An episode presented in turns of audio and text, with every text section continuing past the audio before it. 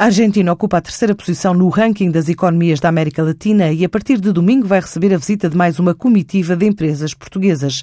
Há novas medidas de estímulo ao investimento e também ao emprego, anunciadas para 2018, no país que é considerado um dos solos mais férteis do mundo, estima fazer importações na ordem dos 5,3% e está a receber investidores estrangeiros de países da União Europeia, dos Estados Unidos e da China.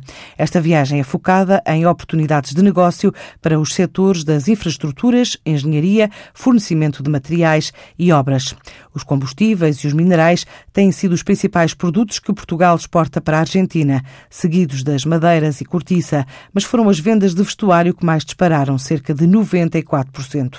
Nesta altura, perto de 250 empresas nacionais vendem bens e serviços para território argentino, contra pouco mais de uma centena no início da década.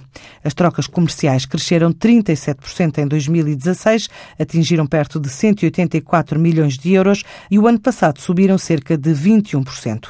A Câmara de Comércio e Indústria justifica a viagem com o potencial de mercado e com a possibilidade de visitar também o vizinho Uruguai.